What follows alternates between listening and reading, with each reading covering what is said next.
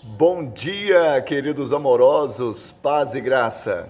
Enquanto Paulo os esperava em Atenas, seu espírito se revoltava em face à idolatria dominante da cidade. Atos 17 e 16.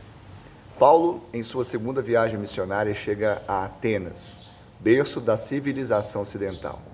Mas a cidade estava dominada pela idolatria. Alguém disse que era mais fácil achar um Deus do que um homem em Atenas. Isso porque havia mais de 30 mil ídolos na cidade, mais do que em toda a Grécia.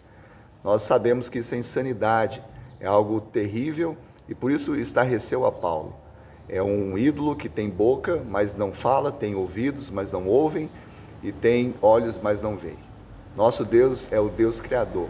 E ninguém conhece mais a criatura do que o seu Criador. Que você entregue o seu coração a Ele e viva para o louvor da sua glória. Que Ele te abençoe e te dê uma semana de bênção e vitória em nome de Jesus.